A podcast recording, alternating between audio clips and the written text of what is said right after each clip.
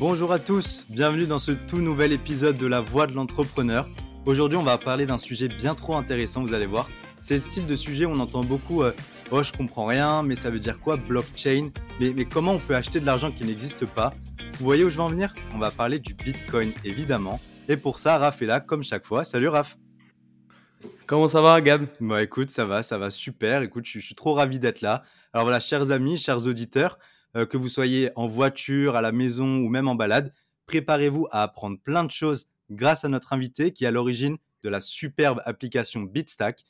Est-ce que c'est cette appli qui va tous nous rendre riches? On en parle juste après le jingle. 1, 2, 1, 2, Gab, tu me reçois Ouais, bien reçu, tout est OP. Salut à tous, je m'appelle Raphaël. Et moi c'est Gab. Le mic est on, le son est bon, vous êtes prêts à découvrir des esprits créatifs et audacieux de l'entrepreneuriat. Chaque semaine, on vous fait découvrir des entrepreneurs inspirants, partageant avec vous leurs histoires fascinantes, leurs triomphes et leurs défis. Vous allez voir comment ils ont surmonté les épreuves, les leçons qu'ils ont apprises et tous les secrets de leur succès. Alors alors, installez-vous confortablement et préparez-vous à être inspiré, car la voie de l'entrepreneur commence maintenant. Et surtout, n'oubliez pas, peu importe où vous en êtes dans votre propre aventure entrepreneuriale, chaque épisode est une source d'inspiration pour vous guider dans votre futur. Bon bah Raph, je crois qu'on peut y aller. Allez, c'est parti. C'est parti, et notre invité c'est Alexandre Roubaud. Salut Alexandre, bienvenue sur la voie de l'entrepreneur. Merci beaucoup Alexandre d'avoir accepté notre invitation pour ce cinquième épisode. Donc voilà, euh, voilà, donc tu es passé par le Canada, on va parler de Bitstack, on va parler du Bitcoin, on va parler de d'un peu tout ça. Voilà, très heureux de, de t'avoir sur notre podcast. Voilà, moi juste pour dire un peu à nos auditeurs, moi je t'ai découvert justement à travers un podcast. Euh, voilà, j'ai tellement kiffé l'app que je l'ai directement téléchargé. En la téléchargeant, je me suis dit, faut qu'on fasse tout pour l'avoir sur notre podcast. Donc voilà, Ah ben. donc voilà, très très heureux de t'avoir et de pouvoir en discuter vraiment à vive voix. Donc voilà, Merci à vous hein, pour l'invitation. Bah, avec grand plaisir, avec grand plaisir. On est très content que tu sois là, vraiment. Donc voilà, vous avez bien compris, on va parler de Bitstack, de Bitcoin, de blockchain. Voilà, on sait aussi Alexandre que tu, euh, voilà, que tu, euh, voilà, que tu en parles beaucoup, euh, que tu communiques énormément avec ton podcast. euh, voilà. Donc tout d'abord, Alexandre, est-ce que tu peux te présenter en quelques mots euh, pour nos auditeurs? Oui, absolument. Donc, je suis Alexandre Roubaud, je suis aujourd'hui cofondateur et CEO de Bitstack. Euh, mais pour euh, revenir un peu plus euh, sur mon parcours, je suis français à la base. Mon cofondateur, lui, est de nationalité indienne. On s'est tous les deux rencontrés. Donc moi, j'ai grandi en France. Lui, il a grandi un peu partout dans différents pays, partout un peu dans le monde. Et on s'est croisés, nos chemins sont croisés quand tous les deux, on est partis étudier au Canada, puisqu'on a tous les deux fait l'université de McGill à Montréal. Moi en école de commerce et lui en école d'ingé. Euh, et en fait, on partageait tous les deux ce, je sais pas si on peut appeler ça une passion, mais en tout cas un, un intérêt fort euh, pour le Bitcoin. Donc là, on parle de 2016 à peu près pour moi, 2016-2017, euh, à tel point qu'on y passait beaucoup de temps euh, à titre personnel. Donc euh, moi, euh, j'avais déjà décidé euh, de réconcilier l'entrepreneuriat et le Bitcoin. Donc j'avais monté une première startup qui était euh, incubée et financée par l'accélérateur de McGill. Euh, et euh, mon associé, donc Kabir, euh, enfin mon maintenant associé Kabir, Mm. Euh, à l'époque, lui, euh, avait fondé la première association étudiante euh, blockchain à McGill, qui était devenue la plus grande association étudiante universitaire au Canada sur le sujet. Et donc, il organisait des événements sur le campus. Moi, j'avais une startup sur le sujet. Donc, évidemment, on se retrouvait sur les mêmes centres d'intérêt et sur les mêmes événements. Et c'est comme ça qu'on s'est rencontrés. On pourra développer un peu plus après, mais grosso Ouais, modo, on a chacun fait carrière. On a chacun fait carrière de notre côté. Et euh, moi pour une fintech canadienne, lui euh, pour Bombardier et ensuite pour, euh, pour d'autres boîtes. Et on a décidé à un moment donné clé, on en parlera peut-être après, mais il y a eu plein de facteurs qui sont alignés, euh, qui ont fait que c'était le bon moment de se lancer. Et je suis, moi je suis rentré en France, lui est toujours au Canada pour la petite anecdote, euh, mais moi je suis rentré en France à Paris pour monter Bitstack. Euh, et euh, 18 mois, enfin non, 3, ans plus tard, j'ai envie de dire presque maintenant, parce que c'est, on a monté la boîte début 2021. Euh, trois ans plus tard, on est là. Il est pas Voilà. du tout avec vous à Paris, du coup, euh, ton associé. Non, euh, effectivement, il n'est pas avec nous. Alors bien qu'il vienne euh, très souvent sur place, Ouais. puisque voilà, il y a toujours un intérêt à ce qu'il soit là. Et, et nous, de façon de manière globale, dans la boîte, on, on fait des, ce qu'on appelle des off-site. Euh, donc on réunit toute la boîte une fois par trimestre, sachant qu'on a un modèle hybride où en fait on a pas mal de collaborateurs qui sont aussi full remote du coup. Euh, donc euh, on va dire que mon, associé, enfin mon cofondateur Kabir, lui a enfin euh, euh, reflète un peu cette culture du remote à 100%, et moi je reflète cette culture du, présentiel, et donc à nous deux on a, on a un beau modèle hybride qui, qui, fonctionne bien pour nous. Super. Ok, Alexandre, juste avant qu'on rentre vraiment dans le vif du sujet, on a une question qu'on aime poser à nos invités avant de voilà, rentrer sur ta vie, sur ton parcours. Pour toi, c'est quoi la définition de l'entrepreneuriat et ça veut dire quoi avoir une mentalité d'entrepreneur selon toi? C'est une bonne question. Euh, pour moi, l'entrepreneuriat, ben, ça vient du mot entreprendre, euh, qui pour moi est, En fait, j'ai envie de donner un synonyme, c'est pas un synonyme, mais pour moi, un mot qui est, euh, associé de manière forte à l'entrepreneuriat, c'est la prise de risque. Euh, pour moi, entreprendre, c'est prendre un risque pour euh, atteindre un, résultat, enfin pour essayer d'avoir un résultat attendu euh, qui a un impact positif généralement sur, sur, le, sur la société, donc sur ses clients et sur plein d'autres choses. Donc pour moi, entreprendre, c'est prendre des risques pour améliorer la société et apporter quelque chose de nouveau et d'innovant. Et, et, tu m'as dit entreprendre et la deuxième partie, la mentalité d'entrepreneur. Ouais. Mentalité. Mentalité d'entrepreneur.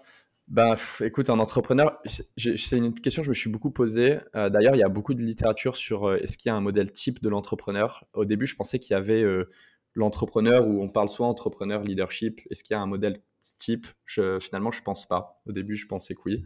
Je pense que quand on regarde beaucoup d'entrepreneurs, en fait, tout le monde est différent. Après, est-ce qu'on partage des traits communs? Je pense que oui.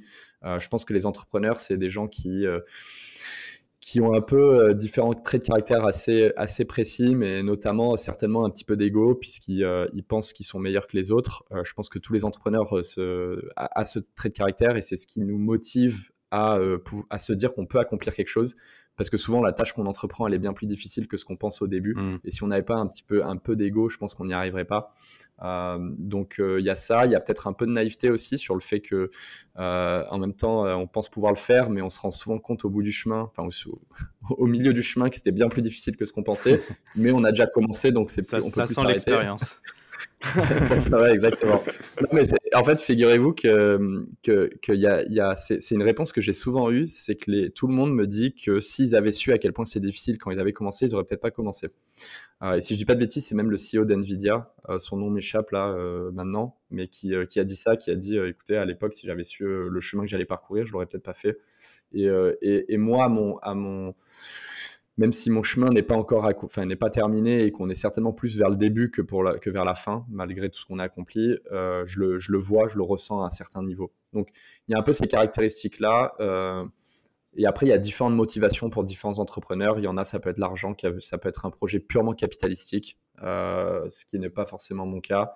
Euh, mais après, il y a d'autres types de motivations, euh, celle de vouloir avoir un impact sur des millions, voire des milliards de personnes. Hmm.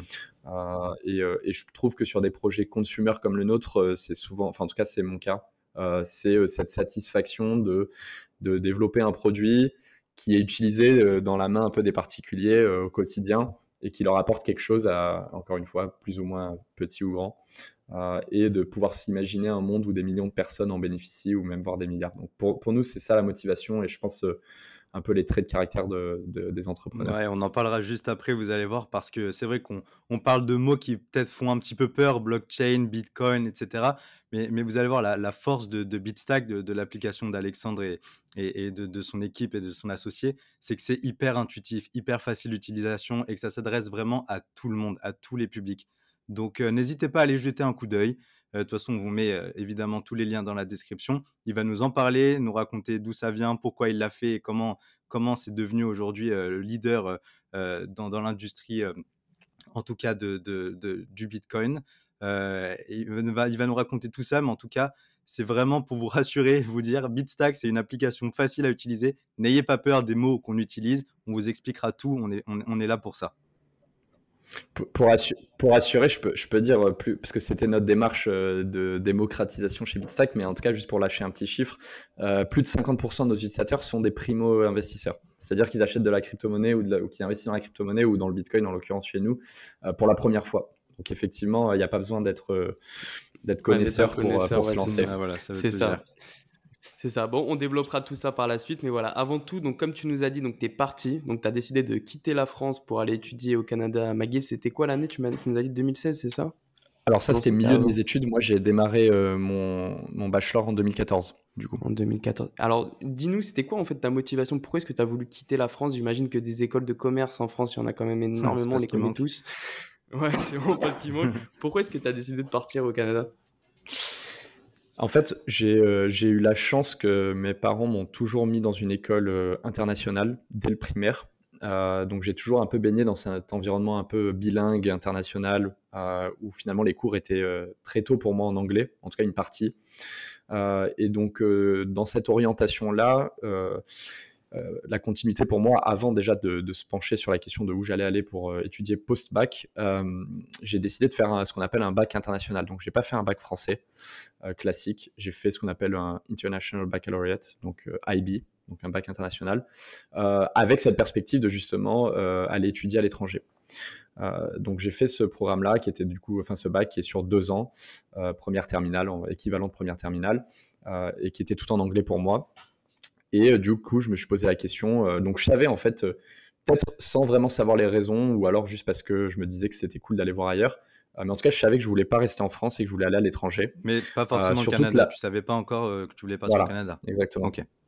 Ouais. Et, euh, et pour, pour, toucher un, deux mots sur la France, enfin en tout cas la raison à l'époque, est-ce que est-ce que c'est ce que est-ce que c'est ce que je conseille, je ne sais pas, mais en tout cas à l'époque c'était, euh, je m'imaginais très bien ce cursus un peu traditionnel, prépa, euh, et ensuite grande école, de voilà les grandes mmh. écoles, et c'était pas quelque chose qui me parlait parce que bien que j'étais pas mauvais à l'école, je me voyais pas être un gros bosseur académique. Euh, et passer des heures et autres. C'est ce que je fais aujourd'hui avec ma boîte, donc encore une fois pour dire que ça c'est pas forcément corrélé, mais euh, en tout cas sur euh, sur la partie études, je m'y voyais pas. Donc je me suis dit je vais partir à l'étranger. Le système à l'américaine me convient bien mieux. Hmm. et, et, du coup je me suis penché. Il y avait l'Angleterre qui était une option, mais pareil je trouvais que c'était un modèle encore différent et c'était beaucoup plus tourné sur l'Amérique du Nord. Et alors, euh, entre les US et le Canada, pourquoi le Canada et pourquoi spécifiquement Montréal avec McGill? Euh, Parce que les écoles nord-américaines sont très très chères. Euh, les frais de rien que les frais de scolarité, c'est plusieurs dizaines de milliers d'euros. voilà, pour ceux, pour ceux qui sont aux US, ils le savent. quand on est un étudiant international, on paye, enfin même, ça, ça, dépend des écoles, mais ça peut aller jusqu'à 50 000 euros par an, juste de frais de scolarité. Je peux témoigner également. voilà.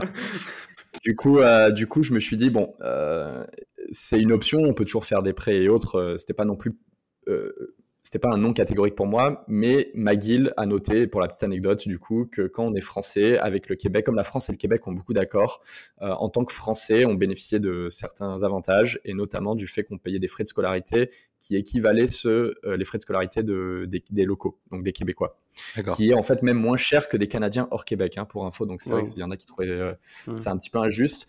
Euh, du coup, on tombait à, euh, pour donner des chiffres, moi il n'y a pas de souci, mais à 2000 euros de frais de scolarité par an. Ah ouais. pour, pour, alors que les étrangers. qui est dans le top 3 des meilleures universités nord-américaines, hein, clairement.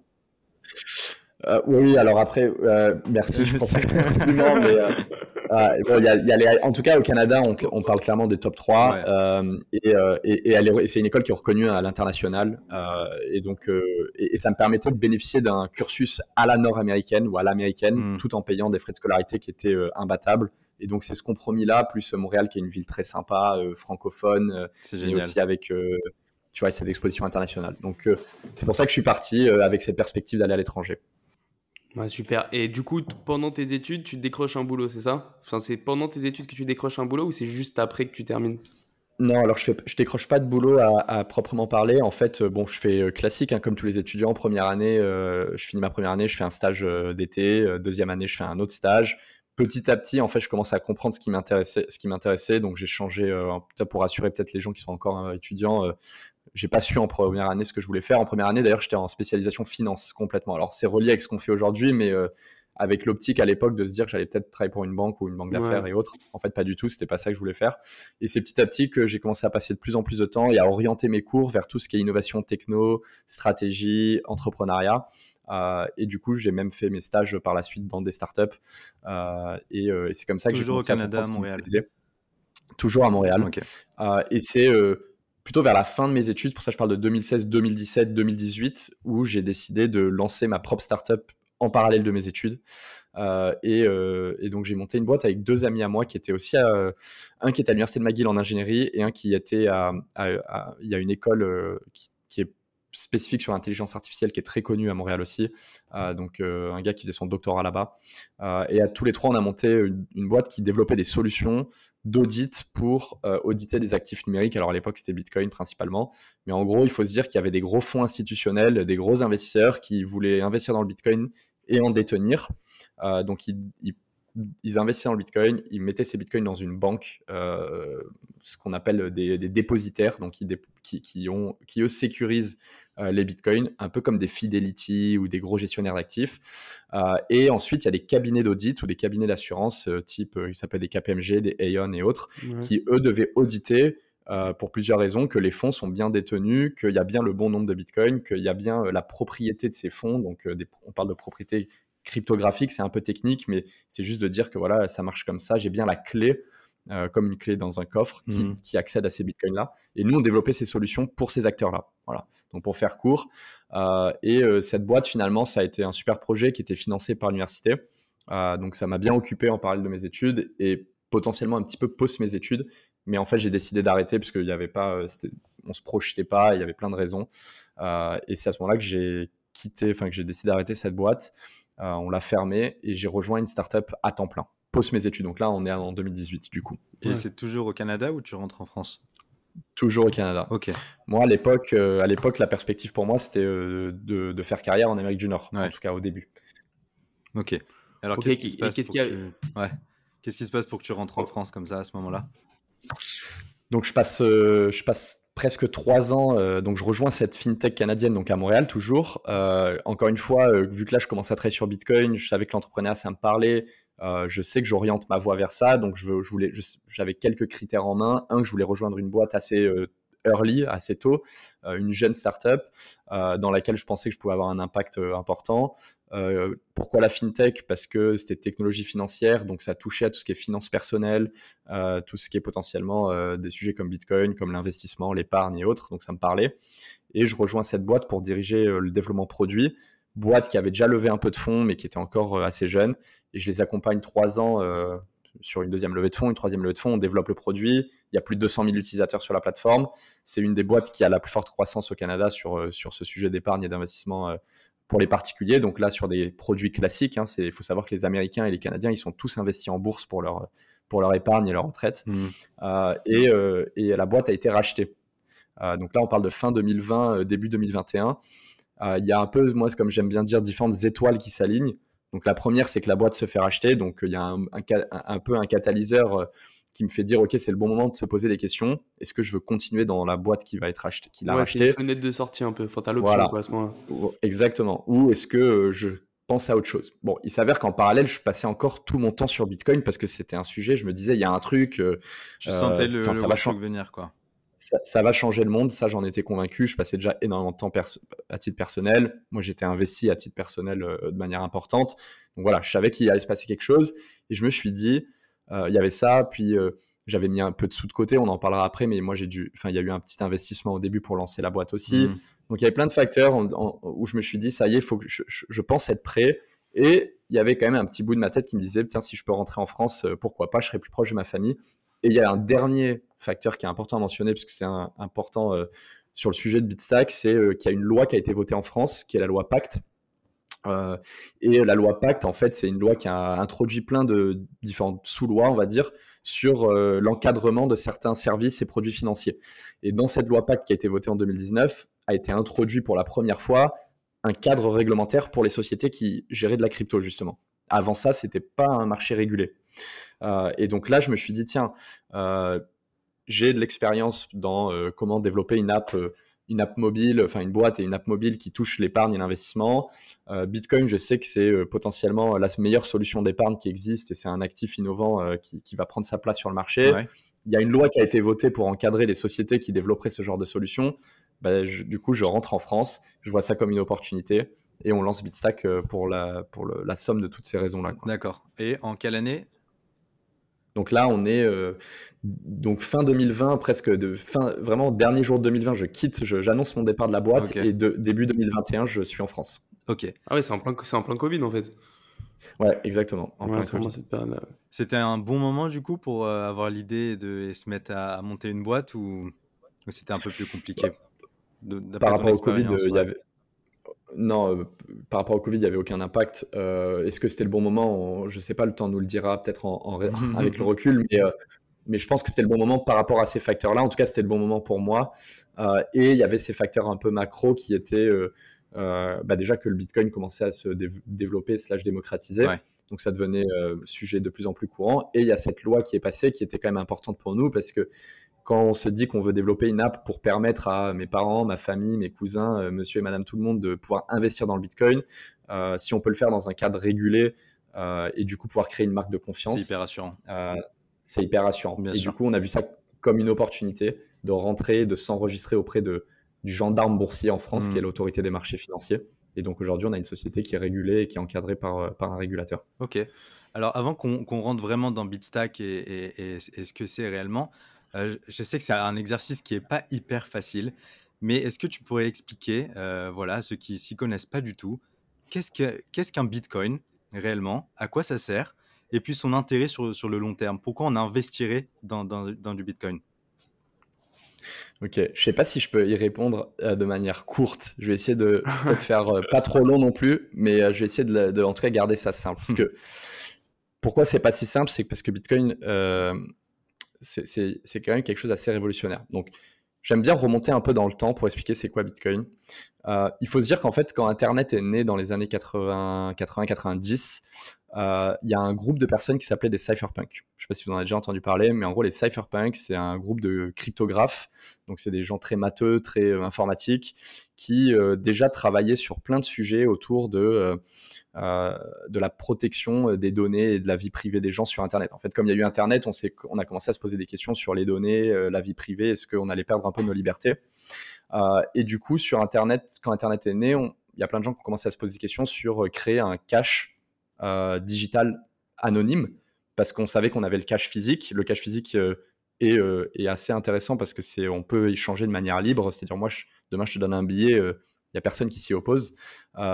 et, du coup, quand on est passé sur un format où on savait que le monde allait commencer à se digitaliser, bah, on s'est dit s'il y a un, cash en ligne, c'est hyper important parce qu'au moins on peut avoir cette même liberté-là et protéger un peu nos libertés individuelles. Donc les cypherpunks sont mis dès. Les gens ne savent pas, ils pensent que les crypto-monnaies c'est très récent en fait, dès les années 90, ils ont commencé à travailler sur le, ce sujet-là. Ce sujet de créer, de créer un cash digital anonyme. Et donc là, en fait, les gens se rendent pas compte, mais il y a eu 40 ans de recherche et développement, en fait. En plus, enfin, en tout cas, ça a commencé. Les sur les crypto-monnaies, avec cette idée de dire on veut créer un cash digital anonyme pour protéger les libertés individuelles des gens sur Internet. C'est pas Elon Musk ah, avec le Dogecoin euh, il y a 5 ans, quoi, en gros. Voilà, exactement. Et en fait, il y a eu plein de crypto-monnaies. Je peux en citer quelques-unes, mais il y a eu eCash, DigiCash, eGold, Hashcash. En fait, on n'en a jamais entendu parler parce qu'elles ont toutes échoué. Mais il y a eu plein de tentatives euh, de crypto-monnaies. Toutes celles-là, elles sont nées avant le Bitcoin alors? Toutes celles-là, elles sont nées avant le Bitcoin, entre les années 90 et 2007-2008, euh, puisque c'est là que le Bitcoin est né. Et donc, en fait, c'est après 40 ans de recherche et développement qu'il y a un des cypherpunks, puisque les cypherpunks, bon, c'était des gens qui étaient anonymes, hein, puisque c'est des gens qui travaillent sur l'anonymat, les libertés, tout ça, donc euh, eux-mêmes se protègent. Euh, et il y en a un qui s'appelle Satoshi Nakamoto, évidemment. Euh, donc, c'est le créateur de Bitcoin. On en a peut-être certains d'entre vous qui nous écoutent ou vous, vous avez déjà dû en entendre parler, qui envoie un email donc, enfin sur le forum des cypherpunks et qui dit bah, J'ai une nouvelle proposition, c'est Bitcoin et je pense avoir résolu le problème. Euh, et en fait, Satoshi, il n'a rien inventé, il a juste repris des pièces du puzzle euh, qui avaient été tentées sur ces différentes euh, crypto-monnaies qui existaient avant Bitcoin. Et il s'avère juste qu'il a réussi à assembler les bonnes pièces du puzzle au bon, de la bonne manière. Et du coup, Bitcoin est né. Parce que c'était quoi les problèmes qu'il rencontrait à ce moment-là? Pourquoi ça marchait pas? C'est quoi, le problème qu'il a résolu? C'est très compliqué. En gros, ce qu'ils essayaient de résoudre, euh, c'est euh, un peu la partie, ce qu'on appelle théorie des jeux. En gros, c'est aligner euh, les, incitations économiques des différents acteurs pour qu'on ait une réelle monnaie décentralisée. Donc, pour qu'il y ait une monnaie décentralisée, il y a des enjeux techniques pour que personne puisse influer sur le réseau, personne puisse tricher entre guillemets. Mmh. et en fait, il a résolu ce problème de la, ce qu'on, en fait, ce qu'ils essayaient tous de résoudre, mais que du coup Satoshi a résolu, c'est le problème de la double dépense. C'est-à-dire du coup que moi, si je t'envoie un Bitcoin, euh, moi, je peux pas te renvoyer le même Bitcoin à quelqu'un d'autre. Tu vois, il faut que les comptes soient bons. Et donc, il a résolu ce problème avec toutes ces différentes, euh, ces différents facteurs en main qui étaient, euh, voilà, il faut qu'il n'y ait pas de double dépense. Il faut que ça soit une, une monnaie décentralisée, qu'il n'y ait pas un acteur, qu'il n'y ait pas un intermédiaire de confiance quand j'effectue une transaction, comme c'est le cas sur le système financier traditionnel, etc., etc. Et donc, il a réussi à faire ça. Il a lancé Bitcoin euh, fin 2007 euh, avec ce papier. c'est un papier scientifique, hein, c'est comme quand vous lisez un papier scientifique sur un autre sujet. Euh, donc il fait un white paper qui explique Bitcoin, comment ça fonctionne. Et c'est d'ailleurs pas tout de suite, mais quelques mois plus tard, euh, qui lance lui-même euh, le logiciel de Bitcoin, puisque personne s'y intéressait au début. Et après, de manière organique, petit à petit, les gens ont commencé à adopter Bitcoin. et, donc, et donc, la conclusion sur cette première partie, c'est déjà que les gens sachent euh, enfin, je trouve que c'est important que c'est pas la première crypto-monnaie Bitcoin. Bien sûr. Et j'ai un, euh, un, un, collègue à moi qui, qui travaille dans l'écosystème aussi, qui d'ailleurs lui dit euh, Bitcoin c'est pas la première crypto-monnaie, c'est la dernière. Parce qu'il y en a eu plein post-Bitcoin, mais en fait, Bitcoin est la solution et la crypto-monnaie est, la, est, la, est celle qui résout réellement le problème et qui a une réelle proportion de valeur. Et potentiellement, tout le reste qui est venu même après Bitcoin serait beaucoup plus des actifs spéculatifs qui essaye un peu de surfer cette vague de Bitcoin, justement, qui a été une, nouvelle monnaie qui a pris de la valeur. Euh, mais en tout cas, le focus, et c'est pour ça que chez Bitstack, on traite que le Bitcoin, euh, c'est parce qu'on pense que Bitcoin, c'est la réelle innovation et la réelle révolution. Et puis, je pense que ça simplifie aussi pour beaucoup de gens de se dire on n'est pas perdu avec toutes ces monnaies, etc. Exactement. toutes ces crypto-monnaies euh, qui, qui, existent. Il y en a, je sais pas, 150 000. Au moins, on se focus sur une. Et vous savez que c'est la bonne, c'est entre de bonnes mains euh, chez Alexandre en tout cas. ouais, donc, ça... juste pour revenir, juste pour la décentralisation, peut-être il y en a qui comprennent pas en fait ce que c'est, en gros la différence entre un modèle centralisé et décentralisé. Si tu peux nous dire quelques mots juste pour que les gens y comprennent un peu plus la proposition de valeur.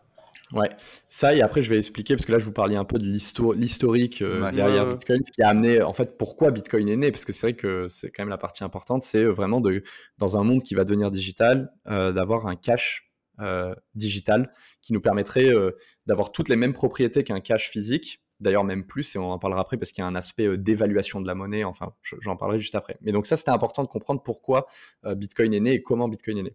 Sur la partie, et après je vais expliquer à quoi ça sert, parce que les gens me disent mais ça sert à quoi Bitcoin?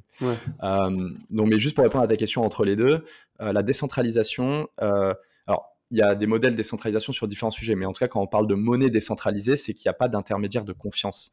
C'est-à-dire aujourd'hui, je vous, fais un virement, euh, j'initie le virement, disons que moi je t'envoie un virement RAF, et ben j'initie le virement, la banque valide, la banque a plein d'étapes entre les deux à, effectuer, et hop, in fine, ils disent, euh, enfin moi ils me débitent mon compte et toi ils te créditent ton compte. Euh, un modèle décentralisé ou to pire, ça veut dire deux choses, c'est-à-dire que un, moi quand je t'envoie de l'argent il n'y a qu'une seule transaction avec une seule étape de validation. Moi, je prouve que je détiens bien les fonds et que je suis bien le propriétaire des fonds. J'initie la transaction et toi, tu la reçois tout simplement. Et euh, la transaction est terminée.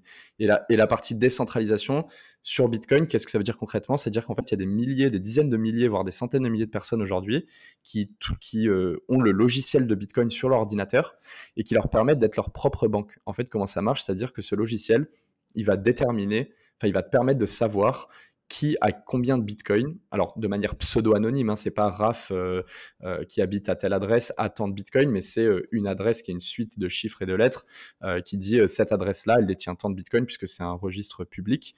ben ça, il faut avoir le logiciel de bitcoin. Et ça te dit qui a combien de bitcoin, qui en est les propriétaires et comment tu peux les dépenser. Et tout le monde fait ça. Et en fait, en faisant ça, ça permet que personne triche. Parce qu'il y en a un qui triche, bah, tout le monde sur. c'est comme si on avait tous tous un Excel c'est comme si on avait tous un Excel, qui est l'Excel du registre des comptes de Bitcoin, de toutes les transactions qui ont été effectuées à date. Et s'il y en a un qui triche, eh ben, euh, c'est pas validé puisque tous les autres Excel ne seront pas bons. Enfin, tu vois, on le voit que toi, tu n'avais pas plus que X Bitcoin. Et c'est ça la décentralisation, c'est qu'on est tous en mesure de pouvoir tourner ce logiciel et qu'il n'y a pas d'intermédiaire de confiance. Euh, Donc ça, ça euh, c'est pour ça. Pour répondre à quoi ça sert Bitcoin, il y a Bitcoin, on parle souvent de Bitcoin le protocole et Bitcoin euh, la monnaie. Et souvent, d'ailleurs, elles sont, pour la petite anecdote, c'est différencié avec un B majuscule et un B minuscule. Euh, donc B majuscule, c'est le protocole, B minuscule, euh, c'est le jeton, la monnaie, quoi, ce que tu achètes. d'ailleurs, ce que les gens investissent. et donc Bitcoin, c'est révolutionnaire pour deux raisons, parce qu'avant d'être une monnaie, donc justement, c'est un protocole informatique qui permet de faire deux choses de manière complètement nouvelle, c'est d'échanger et de stocker de la valeur sur Internet sans intermédiaire de confiance, justement. Euh, et ça, de manière hyper sécurisée, de manière incensurable, personne ne peut arrêter ta transaction, ça c'est hyper important, et de manière programmable, puisque c'est un logiciel informatique qu'on peut, euh, qu'on peut faire évoluer. Et il s'avère que le, la sécurisation de ce dispositif, donc de ce, de ce protocole informatique, inclut l'émission d'un jeton, justement, d'un actif numérique qu'on appelle le Bitcoin, petit b. Mm. Et, euh, et ce jeton, il s'avère qu'il est utilisable comme une monnaie, qu'on peut se l'échanger et le stocker. Et, euh, et pourquoi c'est comme une monnaie? C'est parce qu'en fait, ce jeton, il a toutes les caractéristiques d'une monnaie. Donc euh, là, les gens peuvent aller checker euh, qu'est-ce qui définit une monnaie. En fait, une monnaie, c'est quelque chose qui, qui est durable, qui est incorruptible, qui est divisible, qui est fongible, qui est facile d'échanger, facile de stocker, etc. Comme l'or a pris ce rôle à un moment donné, après Ouais. ça a été remplacé par le cash, etc. Euh, et donc le Bitcoin euh, peut être utilisé comme une monnaie. Et après, l'émission de ce jeton dans ce protocole est assez particulier parce que euh, c'est une émission qui est prévisible et désinflationniste. Qu'est-ce que ça veut dire? Ça veut dire que l'augmentation de cette émission diminue dans le temps. Donc en fait, on est parti de zéro, il y avait zéro Bitcoin dans ce, pro- ce protocole informatique. D'un coup, ce protocole informatique inclut l'émission d'un jeton qui est le, le Bitcoin euh, petit b. Et, euh, et du coup, il y a des Bitcoins qui ont été créés petit à petit, euh, mais, mais le, le nombre de Bitcoins créés diminue dans le temps. Donc si tu veux, ça fait un truc un peu asympt- asympt- asymptotique comme ça qui tend vers, vers euh, 21 millions, puisque c'est le cap, du coup il n'y en aura jamais plus de 21 millions. On a Ah, c'est pour 19, ça c'est ça, euh, si je me trompe pas. C'est pour ça qu'en 15 ans, on est déjà à 19, mais pour Ouais. aller de 19 à 21 millions, ça va prendre encore Ouais. 100 ans, même plus. En fait, on parle de 2140. Ah ouais. Donc euh, c'est Wow. parce que l'émission, elle est, elle est divisée par deux tous les 4 ans. Donc on est parti de 50 bitcoins toutes les 10 minutes quand ça a été créé, de nouveaux bitcoins créés. Donc euh, voilà, il y a eu quelques bitcoins qui ont été un peu comme une banque centrale qui créerait de l'argent. Ben là, c'est un algorithme informatique qui le crée. Et ensuite, ça a été 25, 12.5. 6.25, c'est là où on est aujourd'hui. On parle du halving dans quelques mois, justement, qui va être cet événement clé où ça va être redivisé par deux. On va passer à 3.125, etc. ainsi de etc. suite, ouais. et ainsi de suite jusqu'à qu'on atteigne les 21 millions. Euh, et ça, c'est important parce que c'est l'opposé des monnaies, ce qu'on appelle étatiques ou ce qu'on appelle aussi les monnaies fiat, qui sont euh, le dollar US, euh, le British Pound, l'euro, parce que elles, ont une émission de, enfin, l'émission de la monnaie par les banques centrales qui est imprévisible et inflationniste, c'est-à-dire on ne sait pas combien. euh, on ne sait pas combien il y a d'euros en circulation, ou on a peut-être une vague idée. Et en tout cas, les règles du jeu, elles peuvent être changées à n'importe quel moment. La Banque Centrale Européenne, et on l'a vu d'ailleurs durant le Covid, comme la Banque Centrale Américaine, Ouais. se sont mis à imprimer beaucoup d'argent. Et donc, il y a tout un sujet de dévaluation de la monnaie. Euh, et à l'inverse, Bitcoin, on a. euh, moi, je dis toujours, les règles du jeu, ne changent pas. En fait, on les connaît. Il y a 21 millions de Bitcoin, ça a démarré à zéro. Voici comment on va atteindre les 21 millions. Euh, n'importe qui peut participer à ce réseau, n'importe qui peut envoyer de l'argent sans que personne vienne les emmerder. Et du coup, c'est ces caractéristiques-là qui fait que les gens ont, confiance en Bitcoin comme système et du coup qui fait que les gens l'adoptent de plus en plus. Et donc c'est pour ça que Bitcoin est en train d'être adopté comme monnaie et c'est un peu une alternative. euh, en tout cas, dans certains pays, c'est clairement une alternative parce qu'il y en a, ils, Ouais. ils échappent justement à la corruption euh, financière, euh, le fait qu'ils peuvent pas faire des transactions comme ils souhaitent, ils peuvent pas épargner puisqu'il y a des pays où il y a une inflation à plus de deux chiffres. Mais il y a, parle il y a- du Venezuela. il y a aussi beaucoup de pays, si je me trompe pas, enfin j'avais lu des stats, où Ouais. beaucoup de pays qui ont même pas de compte en banque en fait, les gens. Voilà, il y a les- déjà, ouais, exactement. Il y a les gens qui sont pas bancarisés. Euh, il y a les gens entre ceux qui sont bancarisés et ceux qui sont pas bancarisés. Le cash qu'ils détiennent, il est constamment dévalué. C'est-à-dire au Venezuela, si tu veux, tu aller, vaut mieux pas épargner, tu vois. Mm. Euh, Ouais. Au Liban, ça a été la même chose. Au- en Turquie, ça a été euh, aussi la même chose. Euh, au Zimbabwe, ça a été la même chose. Et en fait, on se rend compte que on parle, on commence à parler à de centaines de millions, voire de milliards de personnes qui ont ce problème-là. Et c'est vrai que nous, Français, euh, euh, tu vois, Américains ou autres, on se dit pas, euh, tiens, euh, mon... enfin, tu vois, je me lève pas le matin en me disant, putain, mon euro, euh, il a un problème, tu vois. Ouais. Genre, je peux Ouais, faire les ouais. transactions euh, comme je veux. Euh, je peux épargner, même si l'inflation à 2%, en fait, les gens se rendent pas compte, mais en 30 ans, tu as perdu la moitié de ton pouvoir d'achat. Ouais, en, fait, Euh, en, fait, en fait, pour nous, c'est plus une sorte de refuge en fait. Au lieu de laisser Donc, notre, euh, voilà, enfin, notre exactement. monnaie fiat dans le compte en banque, le, le mettre là-bas, en gros, ça le sécurise plus ou moins quoi. En fait, Bitcoin, d'ailleurs, il y a un aspect un peu, euh, pas philosophique, mais un peu euh, quand même intéressant, qui est que ça, ça, ça redéfinit même le, conce- le concept de l'épargne. Parce qu'en fait, l'épargne, aujourd'hui, d'après moi, elle n'existe pas vraiment parce que la monnaie qu'on a créée, les monnaies qu'on utilise, ne t'incitent pas à épargner, parce qu'elles perdent de la valeur dans le temps. Donc en fait, l'alternative à l'épargne, c'est devenu l'investissement. C'est devenu de placer dans des actifs qui génèrent euh, du cash flow, donc des actions d'entreprise euh, ou autre chose, de l'immobilier et autres. Euh, d'ailleurs, c'est pour ça que toute l'économie a pris, pour moi d'ailleurs, ont pris beaucoup plus que la valeur réelle de ces actifs-là, parce qu'en fait, on est allé justement chercher une valeur refuge dans des nouveaux actifs, alors qu'à l'époque, on aurait pu épargner de l'or, tu vois, Mm. euh, mettre des pièces d'or de côté. Et Bitcoin redéfinit ça parce qu'avec ces caractéristiques-là, on peut vraiment épargner. C'est-à-dire que je sais qu'en en achetant des Bitcoins et en épargnant en Bitcoin, eh ben, ma monnaie, elle n'est pas dévaluée et même mon pouvoir d'achat, il augmente. Donc ça, c'est intéressant, tu vois. Et donc, c'est ça que Bitcoin répond à ces deux besoins-là, euh, clés, si on doit résumer en une chose, c'est euh, le paiement, le fait qu'il y a des milliards de personnes qui ne peuvent pas effectuer des transactions de manière libre parce qu'il y a de la corruption, il y a de la censure. Euh, on peut, tu vois, pour donner des exemples concrets aux gens, il y a eu des histoires avec Wikileaks, par exemple, qui, qui est beaucoup critiqué parce qu'il dévoilait des secrets potentiellement sur les Américains. Wikileaks a commencé à accepter, qui, qui a accepté des donations pour s'autofinancer, qui ont été coupées par les prestataires de paiement qui, euh, qui traitaient ces, donations. Et du coup, Wikileaks s'est mis à accepter les donations en Bitcoin. Donc en fait, voilà, c'est juste, c'est à titre d'exemple, euh, peu importe ce qu'on pense de Wikileaks, mais euh, pour dire qu'on peut effectuer des transactions libres. et deuxièmement, il y a la partie épargne. Bitcoin résout à ce problème où en fait, il y a des plein de gens qui sont constamment impactés par l'inflation de la monnaie ou la dévaluation de la monnaie et qui, grâce à Bitcoin, peuvent protéger leur épargne. Et, alors, ça, c'est important. Et alors, c'est pour ça, on va, on va quand même revenir sur le, côté entrepreneuriat. C'est pour ça, donc, que euh, te vient l'idée de, de monter euh, Bitstack, c'est ça? Tu te dis, euh, Exactement. j'ai envie d'aider, j'ai envie de proposer une solution innovante, rassurante et, et sécure sur le Bitcoin. Et donc, tu as envie de, de créer Bitstack, c'est ça? Et ça, bah, c'est ça, je me dis, euh, Bitcoin, c'est potentiellement, euh, et, nous on a cette conviction-là, euh, en fait, va redéfinir tout le système financier, puisque quand on parle de paiement épargne, ça c'est un énorme marché. Le paiement et l'épargne, c'est quelque chose d'assez énorme. Et du coup, si demain Bitcoin est le moyen de paiement le plus utilisé et l'actif d'épargne le plus important, Bitstack, on veut que ça soit au cœur, on veut que ça soit ce pont vers ce nouveau système. Pourquoi ce nom d'ailleurs, Bitstack? Ça, ça, ça vient d'où? Tous tout simplement euh, de, en anglais euh, donc Bitcoin et stack qui veut dire accumuler ou superposer, accumuler. Trop bien.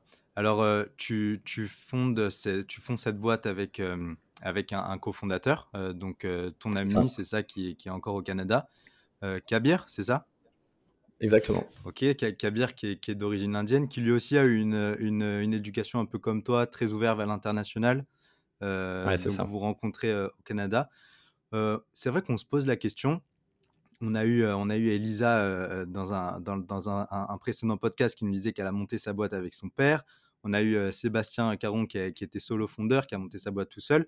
Là, on a Alex qui monte sa boîte avec Kabir, mais avec deux, deux, personnes qui viennent de deux régions complètement différentes comment on monte une startup avec voilà une, telle différence culturelle? Il y a deux approches qui sont complètement, complètement différentes. Quels sont les, défis, les challenges, les, points forts de, cette cohésion? Je, pense la partie culturelle, bon, elle a une certaine importance. Après, à vrai dire, Kabir et moi, même si on est de deux origines complètement différentes, en fait, culturellement, on était assez proches, puisque, comme tu l'as dit, on a eu une ouverture à l'international très tôt. notamment, Kabir a déjà, été, a déjà vécu à Paris et a été à un lycée français à Paris donc euh, il parle français couramment. Euh, on a tous les deux étudié euh, à l'international, dont à McGill pendant 4 ans moi en école de commerce, lui en école d'ingé, mais, peu importe. donc en fait, on, est, on partage quand même pas mal de choses.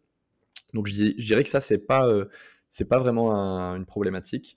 maintenant, hein, effectivement, on se connaissait pas autant que d'autres pour être euh, tout à fait honnête, il y a des gens qui, comme tu disais, soit euh, il y a un lien familial, soit il y a des gens qui sont amis d'enfance, ou en tout cas qui ont, ou alors qui ont bossé dans la même boîte hmm. euh, pendant plusieurs années. Ça, c'est souvent les, les traits communs qu'on peut retrouver. nous, du coup, on a dû faire différemment. Moi, j'avais décidé de lancer la boîte quoi qu'il arrive, tout seul.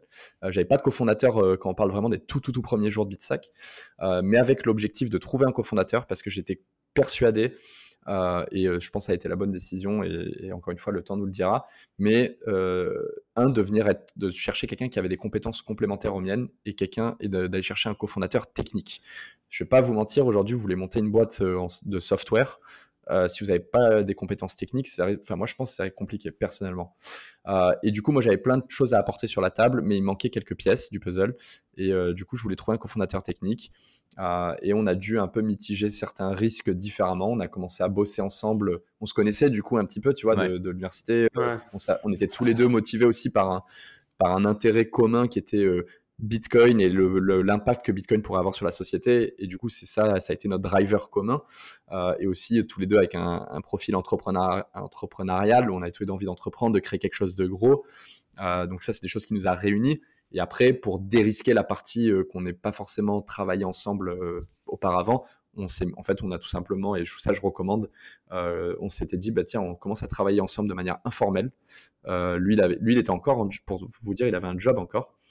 Donc ça a commencé quelques heures par jour. C'est passé à la moitié de sa journée jusqu'au moment où on s'est dit en fait ça te prend toute ta journée. Ok euh, trois mois plus tard euh, est-ce que ça te va? Est-ce que moi ça me va? Ok bah, let's go et toi aussi tu quittes. Et on est tous les deux à 100% donc euh, donc voilà c'est comme ça qu'on a qu'on a lancé Bitstack ah, c'est une super belle histoire. Bon, en tout cas, euh, après l'explication de Bitcoin, euh, d'ailleurs, je fais un petit peu de pub parce que vous, vous, vous-même, euh, Bitstack, vous avez développé votre propre podcast justement qui vulgarise un peu plus le Bitcoin. C'est ça. Pour ceux à qui s'intéressent un peu plus, voilà, c'est, expliqué vraiment bien avec des super experts, c'est super simple. Il y a aussi Asher sur YouTube aussi qui vulgarise hyper bien le domaine. Voilà, un peu de pub quand même pour cet écosystème.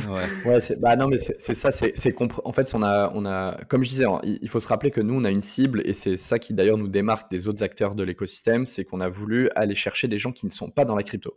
Donc au lieu de dire on va développer euh, des plateformes pour les gens qui, qui sont dans la crypto, nous on veut euh, que les gens qui ne connaissent rien justement commencent à découvrir Bitcoin et épargnent en Bitcoin justement pour bénéficier de toutes les caractéristiques qu'on a mentionnées plus tôt. Et euh, dans cette démarche-là, bah, effectivement, il y a beaucoup de pédagogie à faire.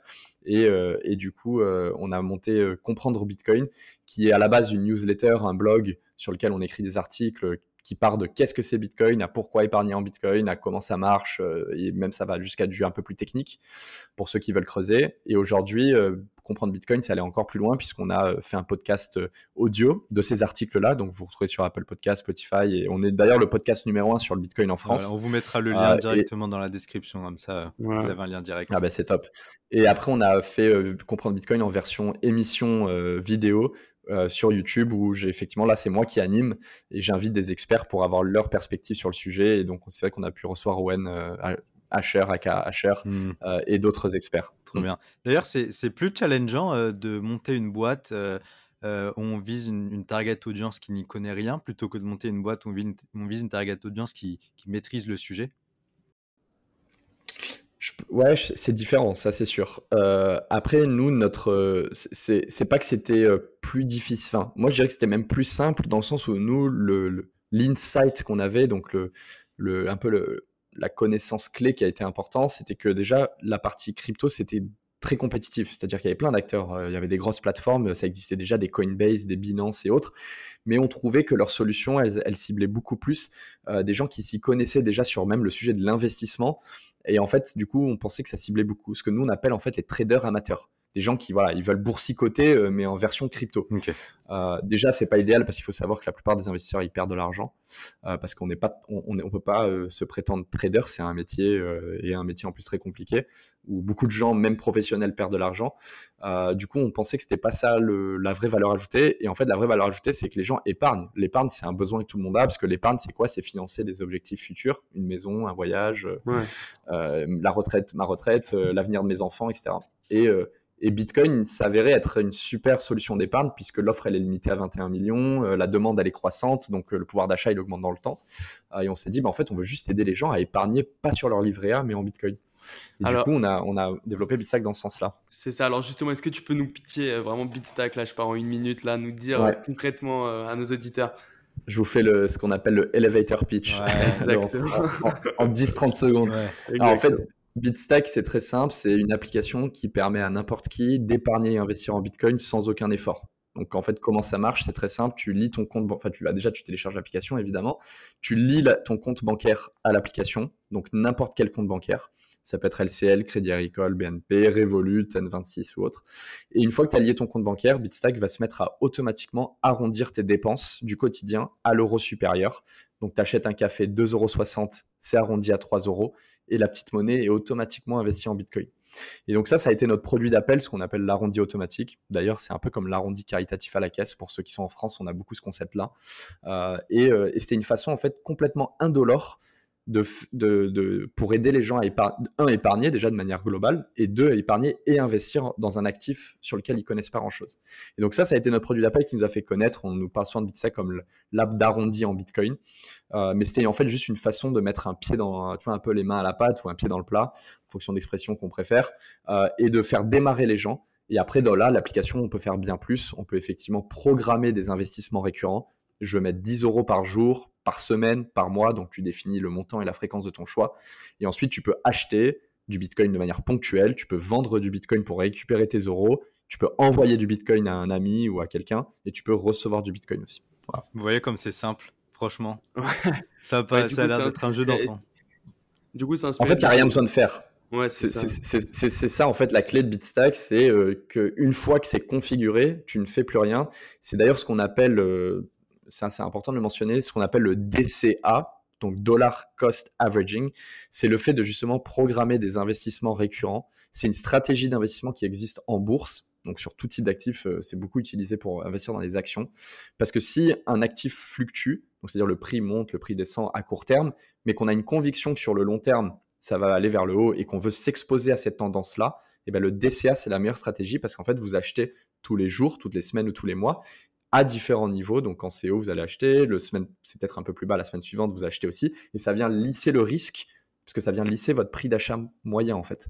Vous allez acheter à tous les niveaux et ça va lisser le prix et du coup vous exposez vraiment la performance long terme et haussière de l'actif. Et c'est ça que derrière l'arrondi, il y a ça en fait, il y a le DCA ou derrière l'investissement programmé. Donc d'ailleurs, si on va dans ta logique du coup du DCA, enfin, vaut mieux du coup euh, acheter tous les jours en fait, pour être plus proche de la. Enfin, je, veux dire ouais, vaut mieux acheter tous les jours plutôt qu'une fois par semaine ou une fois par mois, si on veut vraiment être plus, le plus proche possible de la moyenne en fait. C'est effectivement plus la plus la récurrence elle est euh, importante, enfin les voilà, plus tu le fais, plus tu vas lisser effectivement. Mais euh, après le modèle le plus classique, c'est généralement une fois par semaine. Tu vois, c'est un peu ce que les gens font le plus chez BitSec. Moi, je vais pas te le cacher, Alexandre. J'ai eu un peu les boules, comme je t'ai dit, quand je t'ai découvert. Du coup, directement, j'ai téléchargé l'application, j'ai voulu me créer un compte. Malheureusement, je ne peux pas le faire dans mon pays. Donc justement, ça c'est ma prochaine question.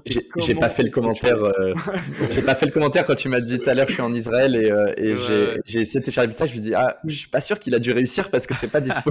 j'ai pas, j'ai pas réussi et je vais te dire encore plus. Ça fait vraiment euh, peut-être trois semaines que j'essaye de trouver tous les moyens possibles pour essayer de faire exactement ça. Mais comme tu nous as dit, Binance, enfin toutes les autres plateformes, c'est trop compliqué pour pour ça.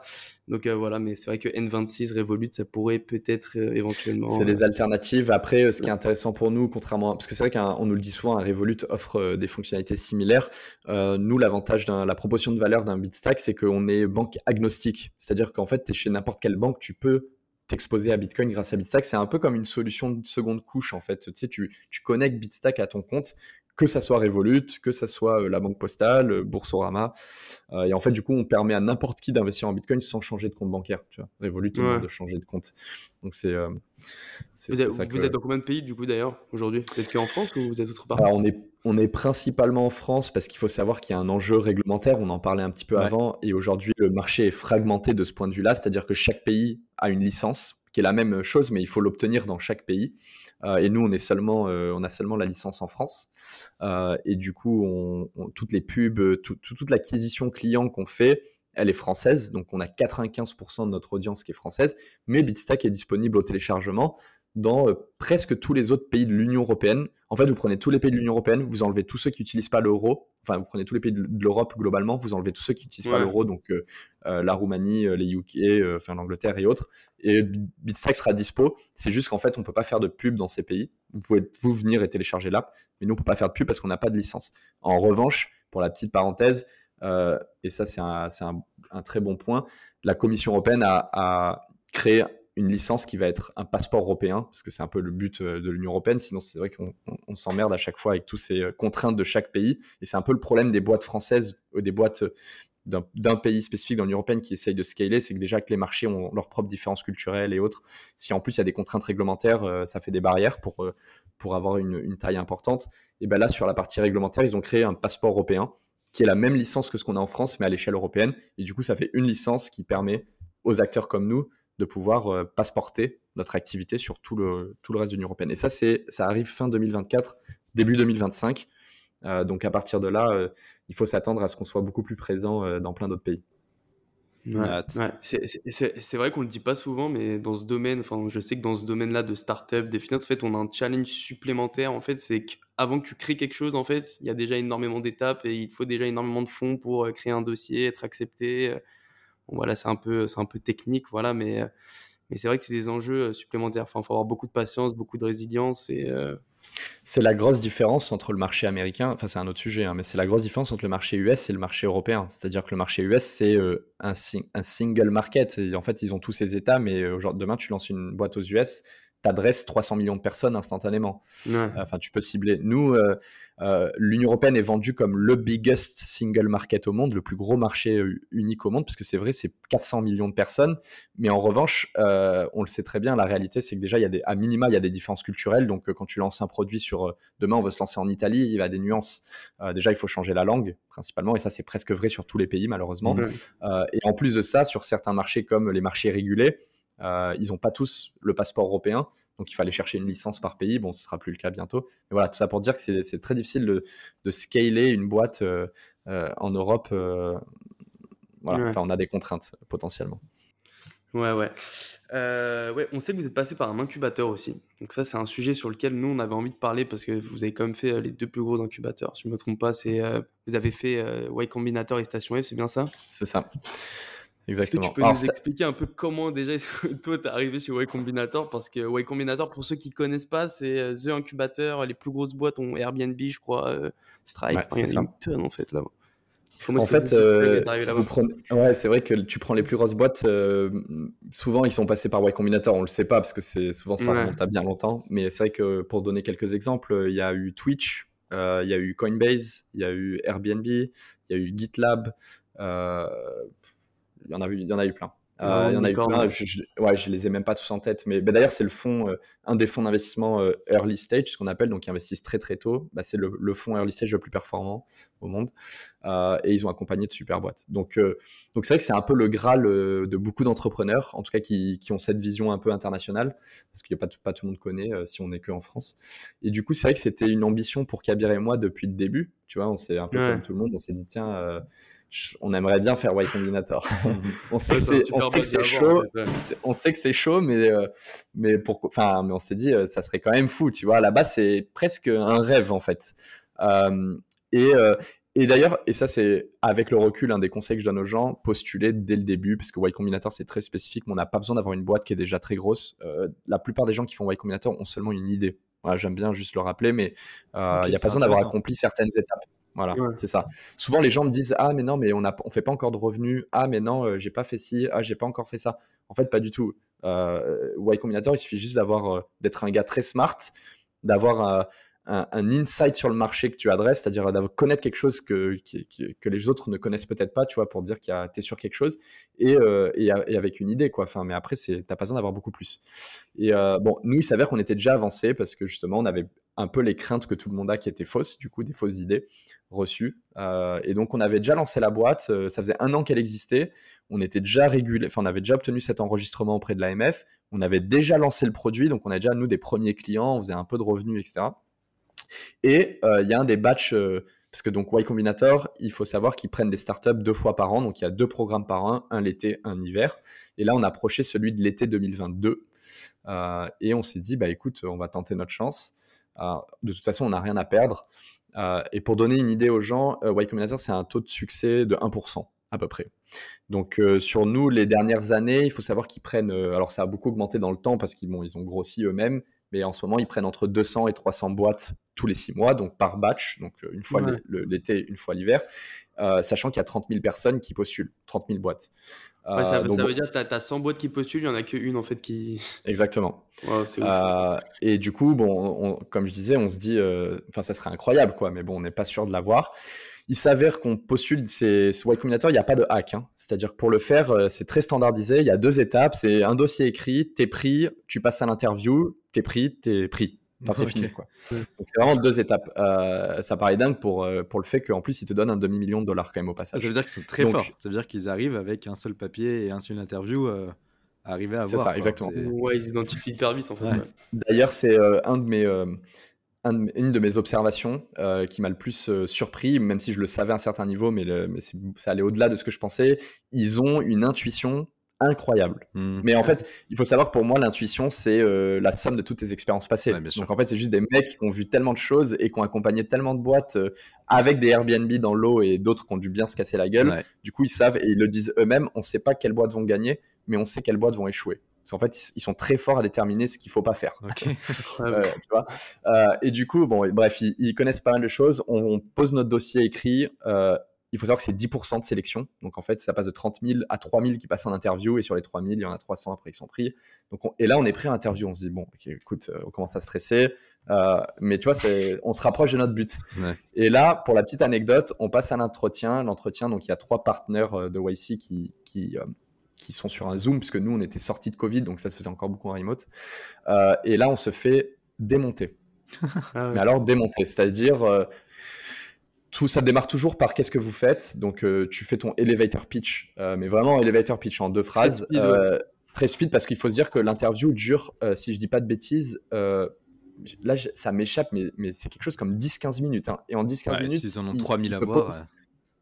Ouais. ouais, parce qu'ils en ont, ils en ont 3000 à voir. Et en 10-15 minutes, ils te posent entre 40 et 60 questions. Donc ah, le ouais. débit, il est élevé. okay. euh, et du coup, tu sais qu'il faut rester très concis. Il y a même d'ailleurs cette rumeur comme quoi si tu mets plus de 10 secondes à répondre, euh, t'es out. Bon, c'est une rumeur. Euh, du coup, il nous pose la question vous faites quoi? Je réponds, il me coupe, il me fait ah ouais là c'est chaud. En gros, tu es en train de dire à tout le monde d'investir dans le Bitcoin, mais le Bitcoin c'est de la merde. C'est hyper risqué. Enfin voilà, vous les gars, vous êtes fous. Et en fait, c'était un test. C'est une strat, ouais. Et il s'avère que, ouais, il s'avère que nous, on a été testé parce qu'on est tombé sur un des partenaires qui aime bien faire ça et qui, qui, est très direct et qui aime bien te déstabiliser. On, on le sait parce qu'il nous l'a dit après qu'on a été accepté. Et Kabir et moi, euh, on a eu cette force, entre guillemets, de rester hyper. Euh, tu vois, hyper, euh, hyper, fort sur, sur nos appuis. Ouais. Mais attends, mais, mais, mais, combien de temps vous êtes préparé pour ça en vrai? Vous avez dû faire des, bah nous, des sessions. Nous, euh... ouais, on a fait quelques-unes. Après, on, tout le monde dit qu'il faut pas trop se préparer parce que sinon ça fait un peu trop, ça fait trop préparé, trop robot, euh, trop robot. Ouais. Mais on avait fait euh, quand même. Enfin, tu vois, on avait, on avait cherché toutes les, les, questions sur des bases de données. Tu vois, toutes les questions qui peuvent être posées parce que bon, c'est souvent les mêmes quand même. Mais il s'avère que nous, on n'a pas du tout une interview classique puisqu'on est arrivé, je t'ai dit, hyper prêt. On se dit tiens, voilà les questions qu'il nous poser. Massacre, en fait, quoi le gars nous massacre. On est, clairement à un, petit niveau, enfin, on est à un certain niveau, on est hyper déstabilisé. Mais écoute, on a gardé notre face en fait, et on est resté convaincu de nos idées. Euh, alors sans être, euh, il faut pas être euh, têtu, mais on était convaincu qu'il y avait quelque chose. Tu vois, on a dû paraître smart à un certain niveau. Et euh, c'est à la fin ce qu'il nous a dit. Il nous a dit les gars, je vous ai, alors pour le coup, je suis connu pour être comme ça, mais vous, je vous ai bien, je vous ai bien dégommé, euh, mais vous avez, vous avez pas bronché. et du coup, ça m'a impressionné et du coup je vous ai pris. Wow. Donc écoute, c'est euh, le conseil que je donne aux gens, je leur dis toujours attention si, euh, si vous posez des questions, euh, genre ne soyez pas déstabilisés, genre c'est des Américains aussi, tu vois, il faut savoir qu'ils ils vont droit au but. Ouais. Voilà. Donc ça c'est la petite histoire de Way Combinator. Pour terminer, ils te filent 500 000 balles quand tu es pris. Euh, donc c'est plutôt cool. Et c'est un programme de trois mois euh, où tu bosses. Euh, et c'est ça en fait leur idée, c'est de mettre des gens très très smart tous ensemble et de bosser sur des idées incroyables. Et donc c'est vrai que le niveau est assez élevé et tu apprends énormément de choses. Tu, tu, avances super vite sur ta boîte. Et, et même ça va au-delà des trois mois, puisqu'en fait l'avantage du tampon de Y Combinator, c'est que c'est un tampon à vie. C'est-à-dire que toi, en tant qu'entrepreneur, tu restes un alumni, donc à l'américaine, tu sais, es, bon, en France, maintenant, ça commence à se faire dans les écoles de commerce. Tu fais partie du réseau d'alumni de Y Combinator à vie. Et, euh, euh, au niveau de ta boîte, tu es accompagné bien au-delà des trois mois, évidemment, puisque tu peux bénéficier de toute la base de connaissances qu'ils ont montée en interne. Tu peux rencontrer les partenaires dès que tu le veux, tu les bookes, tu, tu, les, tu prends un rendez-vous avec eux et ils t'aident sur n'importe quel sujet. Et c'est des mecs qui ont tous monté des boîtes à, à plusieurs milliards, évidemment. Mmh. Euh, donc, euh, l'ancien euh, cofondateur de Twitch, il y a le CEO d'Algolia qui est partenaire, qui est français d'ailleurs, qui est partenaire en ce moment de YC. Il y a l'ancien CEO de GoCardless et de Monzo. Il y a, voilà, enfin, c'est vraiment des mecs assez haut profil. Et, et, eux sont très smart et t'aident à monter ta boîte. Voilà, donc ça, c'est l'histoire de, de Y Combinator. C'est génial. Incroyable. Incroyable. C'est génial, c'est génial. Euh, alors, il y, a un autre, il y a un autre sujet aussi qu'on voulait aborder, euh, c'est le sujet des, des chatbots. Euh, voilà, ouais. c'est vrai qu'on en voit de, de, plus en plus, il y a plus en plus de support sur, à chatbot et à travers plein, plein d'applications, sur tous les, les types d'applications en plus. c'est quoi ton avis là-dessus en matière d'investissement? Parce que c'est quand même quelque chose qui pourrait, euh, qui pourrait faire un petit peu peur. Quand, dès qu'on parle d'argent un petit peu, on est tout de suite sur, euh, le, en, recul. On se dit, attention, euh, j'ai pas envie de prendre trop de risques. Donc c'est vrai que de parler à une IA via un chatbot, ça peut être un petit peu, un petit peu flippant. Et est-ce que tu penses que ça peut vraiment répondre aux besoins de, de, des clients de, de Bitstack? Ouais, alors moi je, moi, je vais y répondre du prisme de euh, le rôle de l'IA dans le, la, partie expérience support client ou service client. Parce que nous, en tout cas, c'est celle qui nous concerne. On n'utilise pas l'IA vraiment pour autre chose.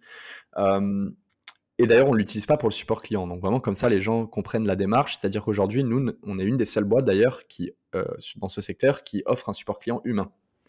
Donc dans, l'application, à mon avis. la seule boîte. ouais, c'est vrai. Bon, mais après, effectivement, euh, pour euh, pour pas euh, prétendre, enfin, à, une certaine échelle, c'est que ça reste quand même compliqué d'avoir un support client qui est à 100% humain, parce que sinon tu te retrouves avec une équipe qui, qui, qui, doit être proportionnelle au nombre de clients que tu as dans ta base client, parce que bon, au final, c'est des maths, hein, c'est une personne pour répondre à tant de chats par jour ou par mois. tu as, X personnes, ça donne X% de chat. Enfin, tu, fais le calcul et tu veux pas te retrouver avec un, call center. Nous on fait pas d'appel, mais euh, avec 200 euh, personnes au support client ou même plus. Donc, euh, donc en fait, nous, comme on aime bien voir les choses et le rôle du chatbot, c'est on pense que le service client humain reste extrêmement important. mais que l'IA peut en fait enrichir, et c'est souvent d'ailleurs on voit le rôle de l'IA, et je pense que c'est les, les, les intégrations intelligentes de l'IA, c'est quand elle vient enrichir le rôle de l'opérateur d'ailleurs sur d'autres types de fonctions, hein, mais du coup on le voit de la même manière sur la partie euh, service client. Et donc aujourd'hui on a des personnes de service client, donc des, humains, hein, ça fait un peu bizarre de dire ça, mais on a des vraies personnes, euh, et, on est en train, et c'est pas encore le cas pour vous dire, mais on est en train justement de se pencher sur le sujet de l'IA pour automatiser certaines tâches. Et nous, comment on le voit et qu'est-ce que ça représenterait concrètement pour un client? C'est-à-dire un client qui viendrait dans notre, dans notre chat euh, du support, qui poserait une question, l'IA pourrait déjà déterminer l'intention de sa question. Ouais, identifier le casé euh, dans une case déjà. En fait. le, casé dans une case, potentiellement lui, lui fournir de manière instantanément quelques premiers éléments de réponse au cas où, parce qu'en fait, la réalité, c'est que tu as une question, au final, si elle est répondue instantanément, tu, dans la Q&A ou un truc... Euh, voilà. Euh, moi, je veux savoir c'est quoi, c'est quoi le, le, les tarifs de Bitstack.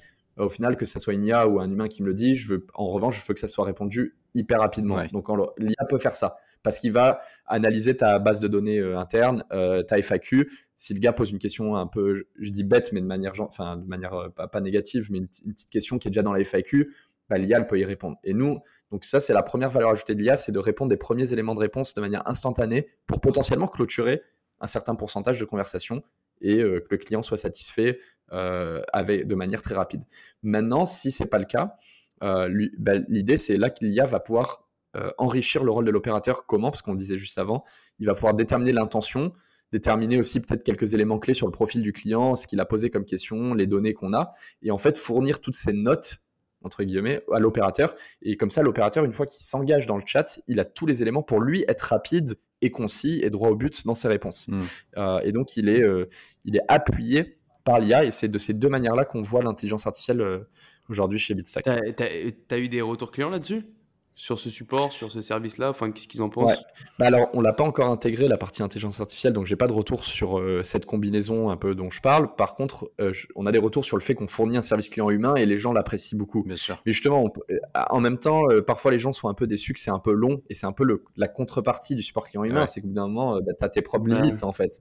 Et, et, on pense que ce combo sera le meilleur des deux mondes, en fait. À la fois des réponses rapides et pertinentes quand c'est possible, et à la fois cet appui humain quand tu as vraiment besoin de parler à un humain. Parce qu'en fait, on, est tous, on a tous ce scénario où on appelle et on se dit putain, j'ai envie de parler à un humain. et puis mmh, ça, sûr. Tu dois appuyer sur 50 000 trucs parce que justement, tu essayes de contourner. voilà. Donc, on veut, on, veut, on veut avoir le meilleur de ces deux mondes-là, idéalement. Ok. C'est combien d'utilisateurs aujourd'hui, Bitstack? Plus de 50 000 en un an et demi. Plus de 50 000. Et je le dis souvent, c'est 50 000 sans les auditeurs de la voix de l'entrepreneur qui n'ont pas encore Bitstack.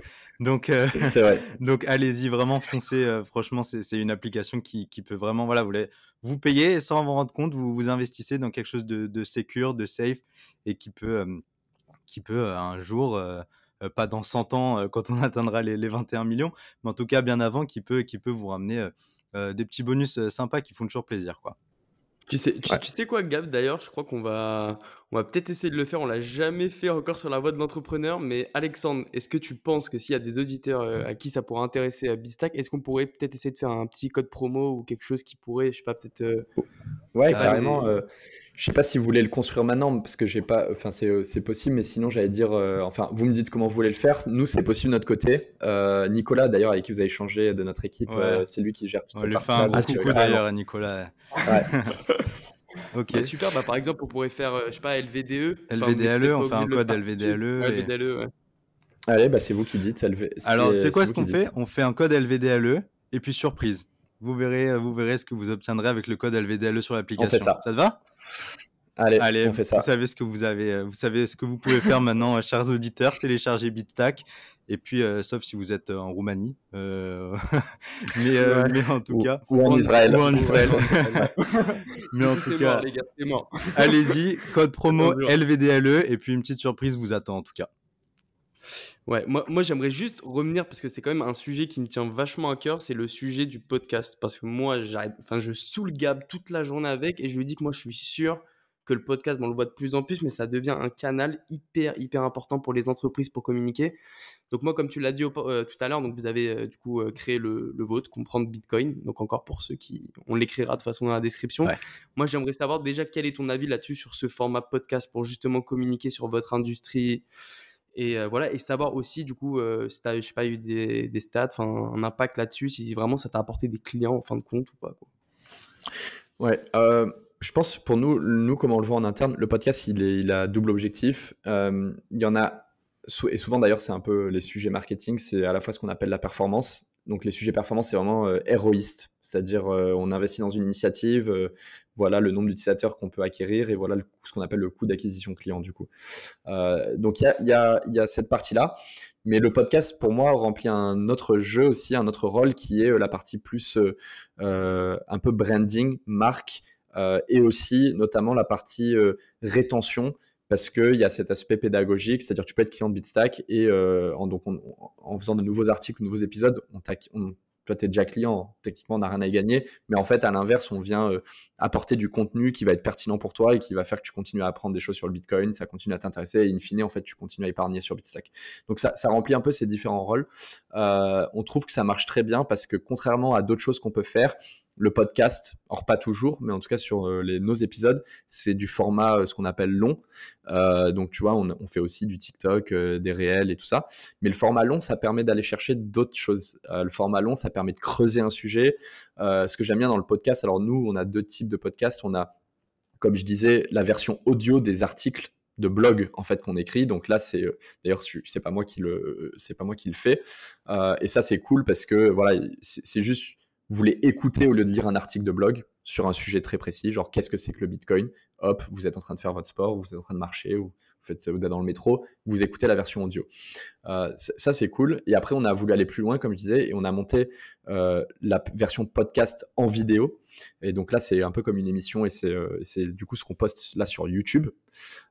Et, et, ça, c'est cool parce que déjà, il y a la partie image, et YouTube, il y a plein de gens qui aiment regarder des vidéos en format long, et les vues sont beaucoup plus qualitatives. C'est-à-dire, on vient pas juste capter l'attention de quelqu'un et un peu sur un tu vois, les choses sur TikTok, c'est un peu sur du, euh, comment on appelle ça, c'est de l'impulsif. Hop, tu vois un truc sur TikTok très rapidement, ça te parle, hop, tu vas télécharger l'application. Euh, sur YouTube, tu fais pas le même nombre de vues, mais en revanche, euh, c'est beaucoup plus qualitatif parce que tu vas commencer à établir dès, dès ce moment-là une relation avec le client, en fait, potentiellement. Ouais, c'est quelqu'un en fait qui a vu la vidéo entière. En fait, tu sais qu'en fait, le mec est super intéressé au final. Exactement. Et, et, et même nous, c'est alors c'est cool parce que du coup, on peut vraiment creuser des sujets hyper intéressants parce que nous, nos podcasts vidéo, du coup, ils durent à peu près une heure. Bah, par exemple, avec Asher, on peut en parler, c'est celui qu'on a fait. Et avec Asher, bah, c'était très sympa parce que, bon, moi, déjà, c'est moi qui anime, donc euh, moi, j'écoute. Hmm. Pas comme là, je suis en train de beaucoup parler. Euh, mais pour une fois, justement, je, je parle moins et euh, j'écoute et moi, j'apprends beaucoup de choses. Donc, déjà, c'est bénéfique pour moi. et deuxièmement, en fait, ça me permet de rencontrer des personnes très smart et incroyables et de, partager leur parcours avec notre audience et euh, d'appartager leur perspective sur Bitcoin. Donc, euh, euh, Asher, ça va être très grand public sur qu'est-ce que c'est que le Bitcoin, pourquoi c'est intéressant, pourquoi il faut se pencher dessus. Mais on a eu des gens qui étaient avocats spécialisés crypto. On a eu des gens qui, donc, qui parlaient un peu de tout le cadre juridique, un peu réglementaire aussi. On a eu des gens qui étaient des anciens de chez KPMG qui parlaient un peu de l'aspect euh, cas d'usage du Bitcoin, euh, un peu aussi des aspects philosophiques sur comment ça peut redéfinir la société. Euh, et après, on a plein de guests que je mentionnerai pas, mais qui, qui, qui, qui vont parler un peu plus des aspects techniques, un peu plus peut-être des banquiers qui pourraient parler de la, la, banque, comment eux ils voient le Bitcoin et si c'est une menace pour eux ou pas. Euh, donc ça, c'est que dans des formats longs que tu peux euh, creuser ce genre de sujet. Ouais. D'ailleurs, Asher, juste pour revenir sur Asher, j'ai toujours pas eu de réponse de lui, donc je sais pas à quel point tu es proche de lui, mais si un jour tu as envie de lui envoyer un message et lui dire réponds à Raph pour la voix de l'entrepreneur, ce serait avec grand plaisir. Je, promets rien, mais je lui ferai passer le mot. passer le mot. Eh, la vérité, pour tous nos auditeurs qui connaissent pas Asher et qui s'intéressent un peu, franchement, il est, il est, top. Vraiment, ouais, suivez-le sur Twitter, sur YouTube. c'est vraiment cool. Ouais, carrément. carrément. Raph, on passe aux questions euh, un peu sympathiques. Allez, pourquoi elles étaient pas sympathiques les Non, t'as raison, elles étaient très sympathiques, mais c'est vrai qu'on on... a nos questions un peu habituelles à la fin qu'on pose à chacun de nos invités. Donc euh, évidemment, Alex, euh, tu vas y passer. Allez, je suis prêt.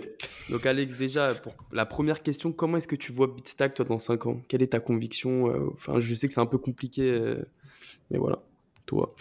En fait, la vision de Bitstack, c'est il y, a deux convictions, mais déjà, ça part de. On pense que Bitcoin, sans même parler de Bitstack, va avoir un rôle extrêmement important dans notre quotidien.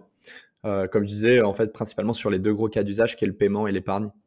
Euh, et qu'en fait, du coup, il y a euh, plein de produits financiers, donc le paiement, l'épargne, même des produits de crédit autres qui vont se développer autour de Bitcoin, et ça va devenir monnaie courante, d'ailleurs, pour prendre l'expression, et elle, elle, est juste dans ce cas-là. donc, dans ce cas-là, quand on a cette vision-là, euh, et 5 ans, c'est à peu près euh, d'ailleurs ce qu'on pourrait dire aussi pour Bitcoin, même si Bitcoin a déjà fait un gros chemin, c'est devenu un énorme sujet aujourd'hui. Il y a eu les ETF euh, pour ceux qui, qui ont la, la référence qui ont été validées, euh, qui est un énorme produit financier américain qui, vient permettre à de nouvelles personnes de s'exposer à Bitcoin euh, via leur compte épargne classique euh, pour les Américains. Ils ont vraiment été validés là, 100% là, c'est. Ouais, il y a eu 11 ETF Bitcoin qui ont été validés mercredi dernier. Ils ont commencé à être négociés sur les places de marché à partir de jeudi et jeudi, vendredi et mardi, puisque lundi c'était férié aux US. en trois jours, ils ont fait plus de volume que tous les autres ETF réunis euh, depuis le début de l'année. Donc, euh, donc euh, le momentum est là et c'est un point positif, mais c'est un autre sujet. Donc Bitcoin, Bitcoin évolue bien et dans 5 ans, je pense, vu la maturité que le protocole a et le, niveau d'adoption, dans 5 ans, on sera potentiellement sur presque tout le monde qui est directement ou indirectement utilise Bitcoin. et donc nous, dans, dans cette vision-là, on veut s'assurer que Bitstack est le précurseur et en fait est le moyen qui accélère cette adoption-là et qui est le pont entre justement les gens qui ne sont pas encore en train d'utiliser Bitcoin et qui, grâce à Bitstack, en fait, peuvent bénéficier de toutes les, les propriétés et les avantages que Bitcoin offre. Euh, et donc, dans cinq ans, euh, on veut être euh, en fait l'application mobile one-stop shop, comme en fait tu utiliserais ta banque au quotidien. Hmm. Mais en fait, les gens sont pas très contents de leur banque pour plein de raisons. Et nous, on veut être cette application, cette interface entre le monde, le système financier actuel et le système financier que Bitcoin est en tant que tel. Et on veut bridger pour un peu, désolé pour mon anglicisme, mais bridger le, les deux systèmes et permettre à n'importe qui de rentrer et de sortir de Bitcoin de manière hyper simple, de pouvoir faire du paiement, de pouvoir épargner, euh, de pouvoir euh, même euh, utiliser ces Bitcoins pour financer d'autres choses. voilà, accéder à tous ces produits qui vont tourner autour de Bitcoin. J'ai hâte, d'y être, j'ai hâte de voir tout ça, vraiment. Qu'est-ce que tu dirais à quelqu'un qui aimerait se lancer parmi nos auditeurs peut-être, mais, mais qui n'a pas d'idée? Voilà, il a envie de se lancer, il a envie de, voilà, nos auditeurs, on, a, on a un jeune, par exemple, 20 ans, qui n'a pas d'idée, mais qui a vraiment envie de se lancer, qui est passionné par l'entrepreneuriat, mais il a zéro idée. Qu'est-ce que tu pourrais lui donner comme conseil? C'est un de ces sujets où aussi je fais que changer d'avis.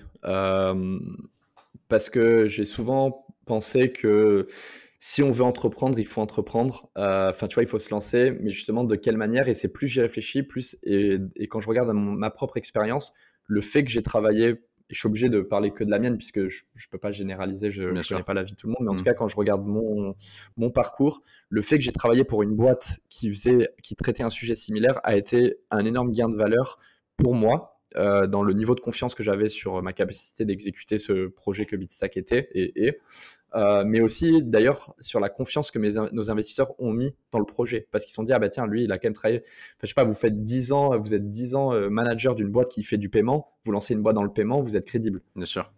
Euh, tu sors d'école, tu me dis demain, je vais révolutionner la logistique d'import-export par container en bateau si tu n'as jamais travaillé dans le secteur. Hmm. Bon, je veux dire waouh, t'es chaud, quoi. et, bah, et, en fait, ce qui risque de se passer, c'est qu'on va dire, bah, vas-y, fais tes preuves et reviens me voir. Et en fait, c'est très compliqué du coup de se lancer, souvent. Euh, donc, euh, donc, en fait, le conseil que j'ai aux gens, c'est c'est lancez-vous, mais pas forcément d'entreprendre dès le début. C'est-à-dire lancez-vous dans un domaine qui vous plaît. Genre, je sais pas, par exemple, vous me dites, euh, quelqu'un qui me dirait, euh, je veux lancer une boîte, mais j'ai pas trop d'idées, mais j'aime bien, je sais pas, j'aime bien l'immobilier. Ben, rejoins une startup qui, qui est dans l'immobilier, qui fait des trucs innovants dans l'immobilier. Tu vas passer trois ans là-bas et le fait d'être immersé, immergé dans le, dans le sujet, tu vas, tu vas apprendre, enfin, tu vois, tu vas commencer à visualiser des choses et euh, tu vas dire ah tiens là il y a un truc euh, il y a une problématique qui n'est pas répondue. Euh, en plus je viens de voir parce que j'ai bossé avec les, les, différentes équipes et le mmh. CEO sur comment monter une boîte. En fait monter une boîte c'est pas si compliqué que ça. Je commence à voir comment ça se passe. J'ai identifié cette problématique. Maintenant c'est le bon moment de et en plus j'ai mis un peu d'argent de côté. Tu vois ça te permet de rassembler ces étoiles dont je parlais un petit peu au début qui était mon cas après des gens qui drop out de, l'université pour lancer un truc, en fait, il faut, il faut se rendre compte que ça, ça a été très. Euh, c'est très à la Hollywood, en fait, ça a été euh, un peu. Euh, mis, en, mis en lumière, c'est un peu la success story, tout le monde, c'est un peu le truc héroïque, tout le monde aimerait être Mark Zuckerberg, tu vois. mais c'est pas, mais la plupart des entrepreneurs, c'est plutôt des mecs de 50 ans qui ont fait 40 ans de carrière et qui s'est dit tiens maintenant je vais me lancer, je vais monter une petite entreprise, une petite ou moyenne entreprise. Et ça c'est l'entrepreneuriat, tu vois. C'est c'est pas le mec de 20 ans qui sort de de Stanford et euh, qui monte euh, le prochain Snapchat et qui fait des milliards. Donc, euh, pas pour dire que c'est pas possible, mais juste ça, c'est ça, c'est c'est les outliers. Ça, c'est les exceptions à la règle. donc en fait, lancez-vous dans un dans des, des, sujets, peu importe des sujets qui vous intéressent. Au pire, lancez-vous dans un. Ça vous intéresse pas, changez de boîte. Faites ça quelques années et à un moment donné, vous allez sentir déjà que vous êtes beaucoup plus à l'aise et vous allez sentir que c'est le bon moment.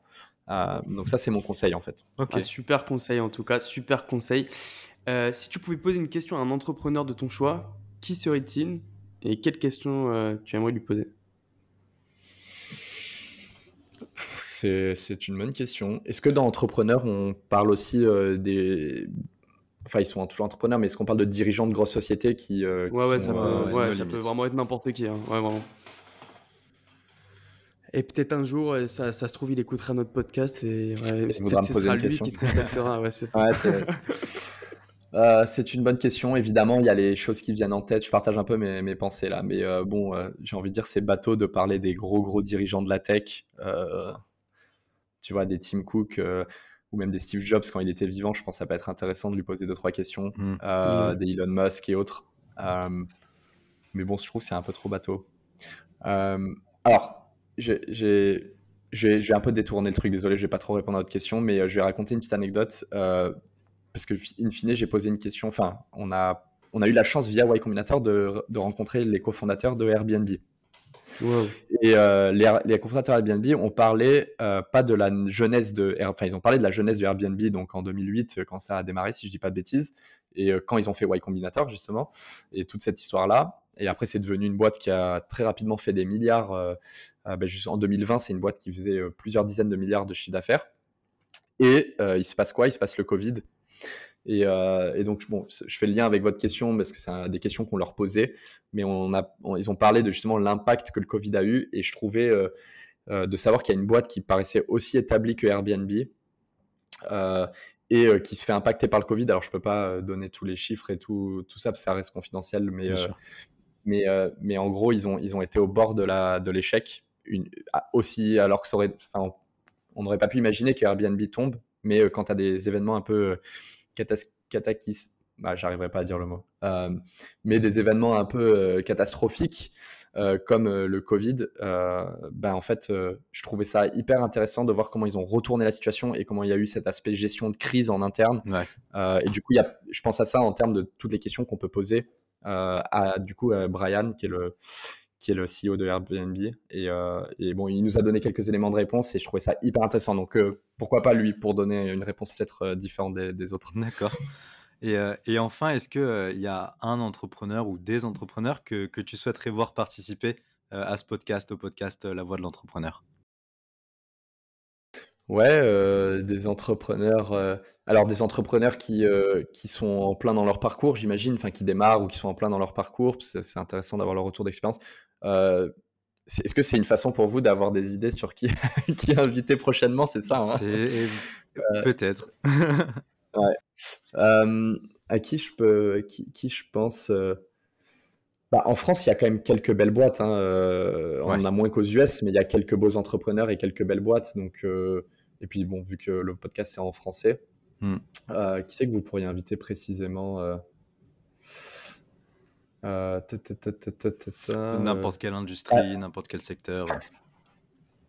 Ouais, bah après, ce que je dois dire, enfin, il y en a plein, si je les cite, les gens euh, qui nous écoutent ne connaîtront pas parce qu'ils démarrent, enfin, ils sont, c'est encore des petites boîtes en rétro, enfin, c'est pas le grand public qui connaît, mais, euh, mais euh, alors, bah, on peut peut-être parler, ce sera lié du coup à notre activité, Eric Larchevêque, qui était un des cofondateurs de Ledger, que du coup j'ai eu l'occasion de rencontrer et avec qui échanger.